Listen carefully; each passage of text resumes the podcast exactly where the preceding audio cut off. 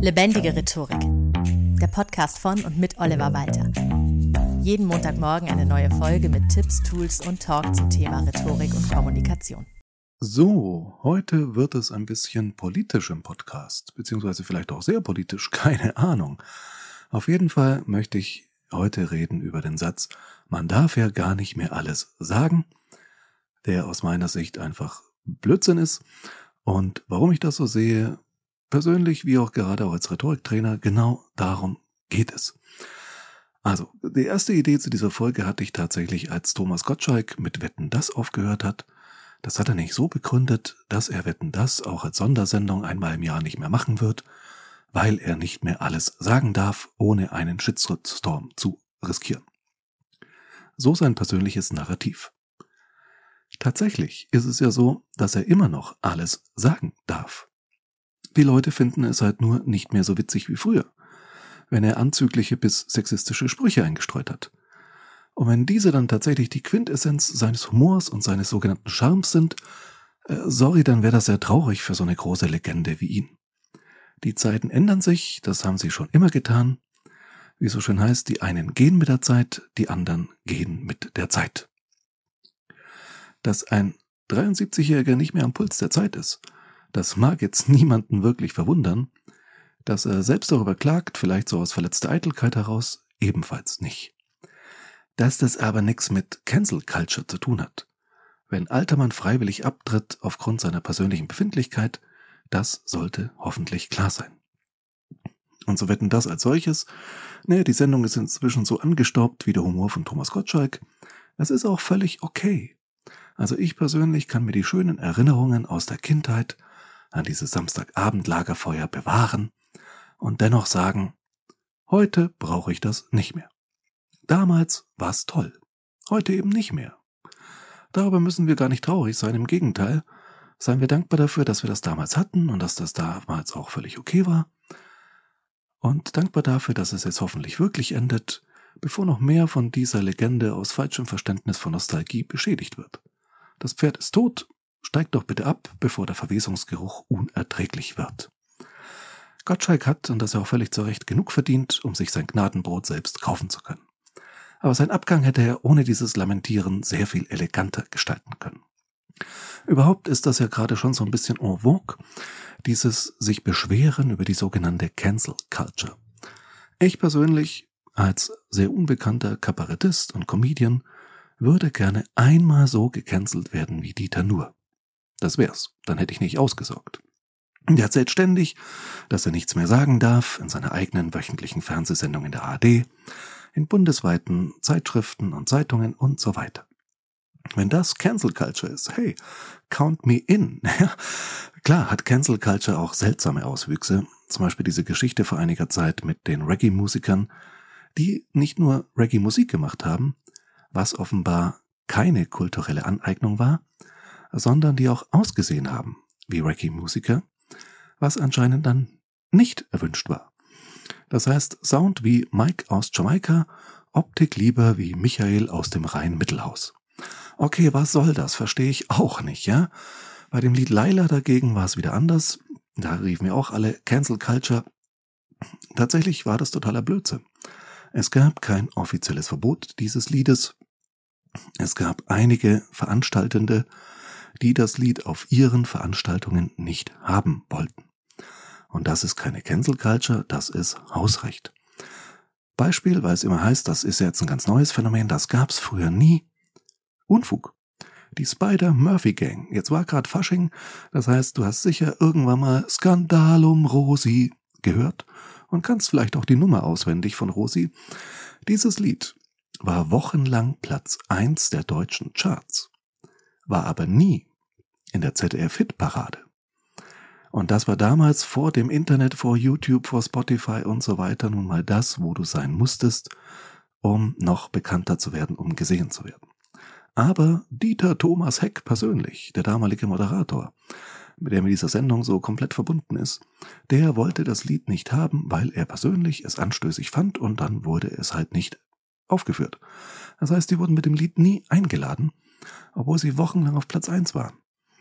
Und hat sich damals irgendjemand drüber beschwert? Nein. Und das ist das Entscheidende. Das, was heute als Cancel Culture bezeichnet wird, ist in vielen Fällen ein Mimimimimi und in manchen Fällen auch gerechtfertigt, aber ehrlich gesagt habe ich den Eindruck, dass Mimimimimi überwiegt irgendwie sehr, sehr stark. Aber gehen wir mal weg von diesem Begriff der Cancel Culture und was damit zusammenhängt.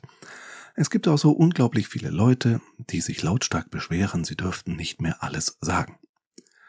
Aber ganz ehrlich, solange du das noch so vehement sagen darfst und auch die Begriffe, um die es geht, noch immer gesagt werden, darfst du das anscheinend schon noch sagen. Das heißt auch das berühmte N-Wort. N. Kuss, M. Kopf. Ja, und diese Geschichten werden ja immer noch gesagt. Und dann beschweren sich Leute, dass sie darauf hingewiesen werden, dass man das heute eigentlich nicht mehr sagen sollte, weil es bestimmte Menschen, zum Beispiel People of Color, einfach verletzend finden könnten. In vielen Fällen es auch verletzend finden. Definitiv. Und dann kommen ganz seltsame Argumente. Aber bleiben wir noch mal ganz kurz, bevor ich darauf näher eingehe, bei diesem Ding, man darf ja nicht mehr alles sagen. Wie schon eben erwähnt, doch, darfst du. Um den aktuellen tragischen Fall aufzugreifen, in Russland darfst du nicht mehr alles sagen. Da gab es nämlich jetzt mehr als 400 Festnahmen von Menschen, die einfach nur öffentlich um den Oppositionspolitiker Nawalny getrauert haben. Hier bei uns dagegen wollen sich Leute nichts vorschreiben lassen, fordern aber gleichzeitig selbst Verbote. Also Markus Söder, Ministerpräsident hier in Bayern, sagte erst vor kurzem, er sei gegen Sprachverbote und deshalb will er das Gendern verbieten lassen. Lassen wir das mal ganz kurz wirken. Gegen Sprachverbote und deswegen erlässt man ein Verbot. Sehr interessante Logik. Also man kann zum Gendern stehen, wie man möchte, aber das ist logisch irgendwie sehr seltsam. Wie war das damals? Riders heißt jetzt Twix, sonst ändert sich nichts. Ich denke da gerade dran zurück, denn das war in meiner Kindheit, ich erinnere mich noch dran. Und das war damals auch für niemanden ein Problem. Übrigens Riders oder Raiders ist ja auch ein negativer Begriff. Also ich weiß jetzt gerade gar nicht auswendig, was Raiders eigentlich sind, während wir sitzen. Ich hätte es vorher mal nachschauen sollen. Übersetze ich mir das. Es heißt Räuber, genau. Das heißt, es geht um Räuber, um Verbrechen. Und dieser Schokoriegel sollte nicht länger mit Verbrechen assoziiert werden. Deswegen hat man ihn umbenannt in Twix. Wow.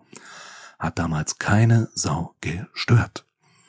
Heute regen sich alle tierisch auf, wenn man Schokokuss sagt oder Pushta-Schnitzel oder Paprikaschnitzel so als wäre das jetzt wirklich eine schlimme Sache, dass man das jetzt nicht mehr mit rassistischen Begriffen bezeichnen darf. Als würde einem da irgendwas weggenommen. Wir gewöhnen uns doch so häufig an irgendwelche neuen Begriffe, nicht nur bei Riders und Twix, sondern es passieren so viele technische Neuerungen. Twitter wird umbenannt in X, sonst ändert sich auch nix. Also so viele Dinge, die passieren. Aber die Leute tun so, als hätten sie ein Recht auf das N-Wort zum Beispiel, dass sie sich dadurch erworben haben, dass man es halt schon immer so gesagt hat.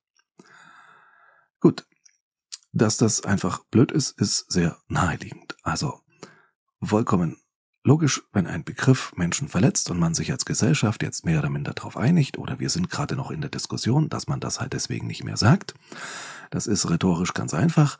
Du solltest halt die Menschen um dich herum nicht unnötig beleidigen. Wenn du es bewusst tust, ist es was anderes. Wenn du Begriffe einfach verwendest aus Ignoranz, kann dir das halt auch entsprechend ausgelegt werden. Musst du dann halt mit leben. Ein Verbot des N-Worts gibt's aber nicht. Du darfst das straffrei sagen. Musst aber halt damit leben, dass andere dir sagen, dass das von dir echt nicht okay ist. Wie gesagt, in diesen Fällen ist das aus meiner Sicht sehr eindeutig, dass man so rassistische Begriffe einfach nicht mehr verwenden sollte. Aber ich habe so das Gefühl, dass insgesamt in den Grauzonen eine unfassbar große Sicherheit herrscht, also auf allen Seiten. Was ist beim Flirten noch erlaubt und wo beginnt sexuelle Belästigung? Wie weit darf man sich gegenseitig auf den Arm nehmen und wo sind Grenzen, wenn zum Beispiel eine Person übergewichtig ist. Stichwort Bodyshaming oder Age-Shaming. Egal in welche Richtung. Ob, ach, du junges Ding oder oh, du alter Sack oder alte Schachtel. Ach, da gibt es so viele neue Anglizismen, ja. Bodyshaming, Age-Shaming und so weiter. Und es ist echt unübersichtlich. Auch für mich, der ich mich damit ja in gewissermaßen beruflich befasse und auch selbst Wert darauf lege, möglichst niemanden durch meine Sprachwahl auszuschließen. Aber das ist inzwischen nahezu unmöglich geworden. So viele verschiedene Begriffe. Und ja, ich verstehe, dass da auch ein bisschen damit übertrieben wird.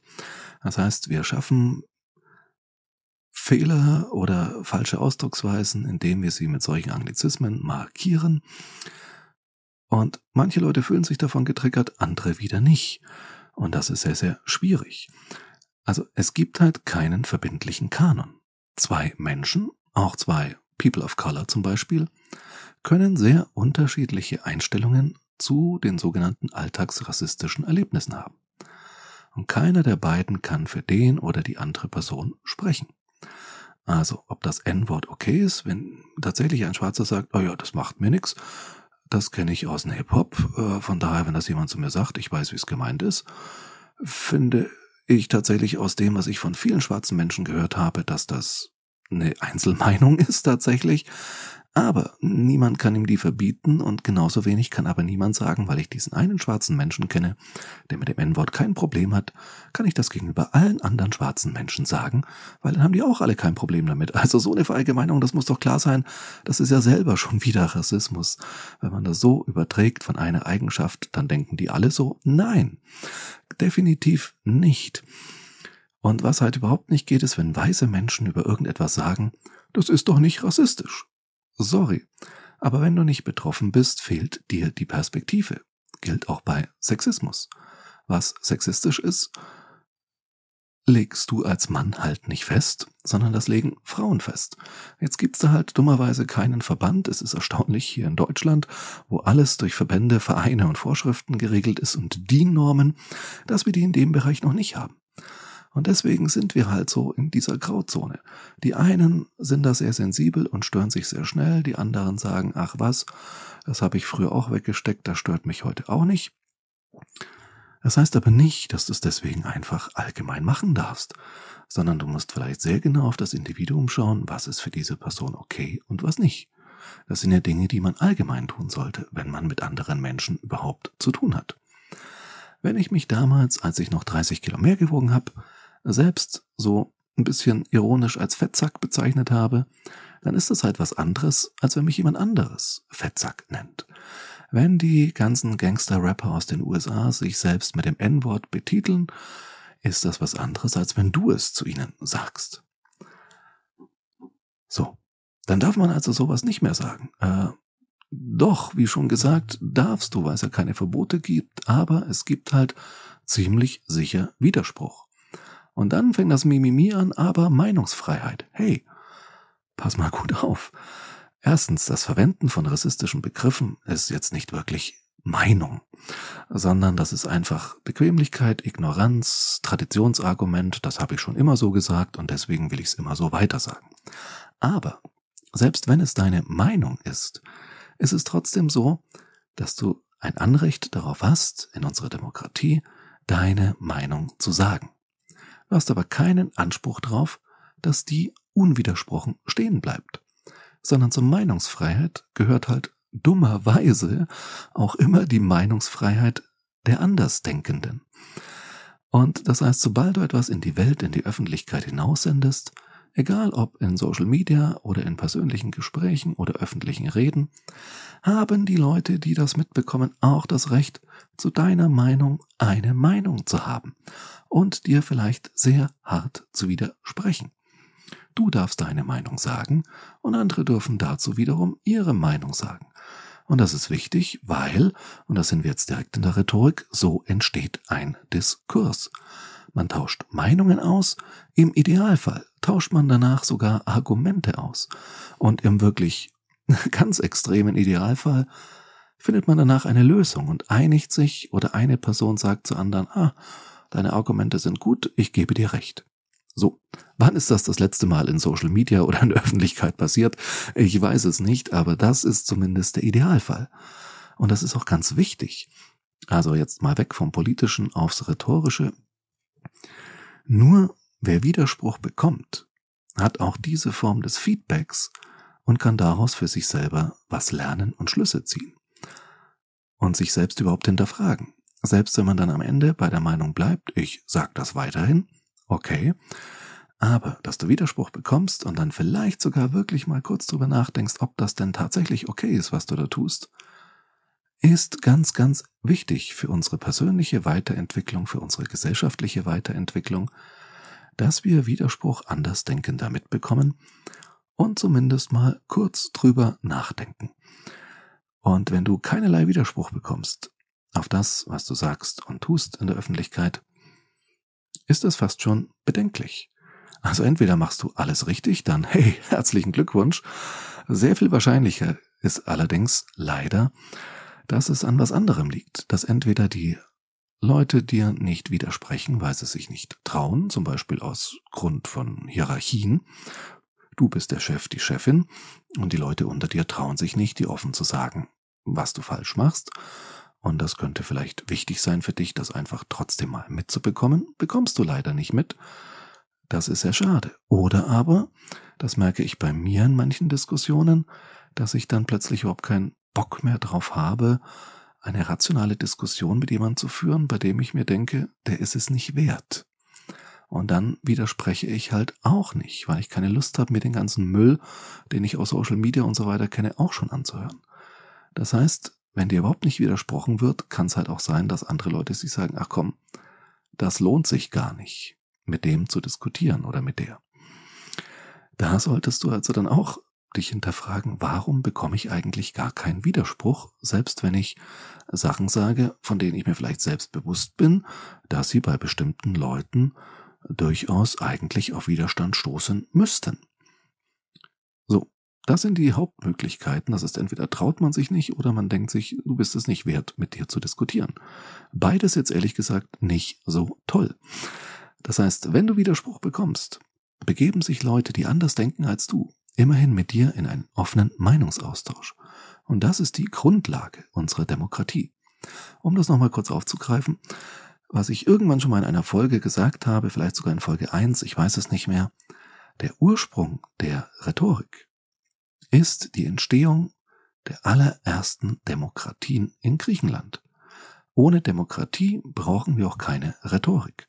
Wenn nur ein Tyrann nach seinem Belieben entscheiden kann nach seiner Willkür, dann muss niemand in der Lage sein, rational zu diskutieren. Das fängt erst dann an, wenn Menschen auf freier, gleicher Ebene ihre Meinungen austauschen. Also erst in einer Demokratie brauchen wir Rhetorik, brauchen wir Diskurs. Das heißt, es ist grundsätzlich etwas sehr Gutes, wenn du eine Meinung hast und der wird widersprochen und du kannst dieser Widersprechung auch wieder widersprechen. Genau das ist Politischer Diskurs, das ist Meinungsaustausch, genau das brauchen wir auf einer entspannten Ebene. Wir sollten es wirklich nicht als Fehler sehen, wenn uns widersprochen wird, sondern als Chance, gemeinsam mit der anderen Seite zu überlegen und zu diskutieren und zu einer Erkenntnis zu kommen. Im Idealfall gibt es das in der Logik, also Hegel und so weiter hat damit ja auch viel gearbeitet. These, Antithese, Synthese. Das heißt, im Idealfall entsteht daraus etwas, was mehr ist als das, was vorher da war, an Wissen und an Meinung und an Denken. Das heißt, eine klare Meinung zu haben und klaren Widerspruch dazu zu bekommen, ist in erster Linie eine große Chance für beide Beteiligte, dazu zu lernen und sich auszutauschen. Und das mit Mimimi, ich darf nichts mehr sagen, abzubügeln, ist definitiv die falsche Herangehensweise. So, Hausaufgabe der Woche. Widersprich mir doch gern, wenn du es möchtest, oder lass mich sonst wissen, wie deine Meinung zu diesem durchaus heiklen Thema ist, wie du damit umgehst, ob du vielleicht selbst in irgendeiner Form davon betroffen bist. Gerne an feedback at rhetorikpodcast.de. Und ansonsten, wenn ich politisch oder auch sehr unpolitisch im Bereich Rhetorik etwas für dich tun, tun kann, im Bereich Training, Coaching, lass es mich gerne wissen. Dazu mehr von der freundlichen Stimme im Abspann. Von meiner Seite wieder mal vielen Dank fürs Zuhören und bis zum nächsten Mal. Das war Lebendige Rhetorik, der Podcast von und mit Oliver Walter. Jeden Montagmorgen eine neue Folge mit Tipps, Tools und Talk zum Thema Rhetorik und Kommunikation. Wenn du Oliver Walter als Experten für lebendige Rhetorik buchen möchtest, schau doch mal auf www.walter-oliver.de.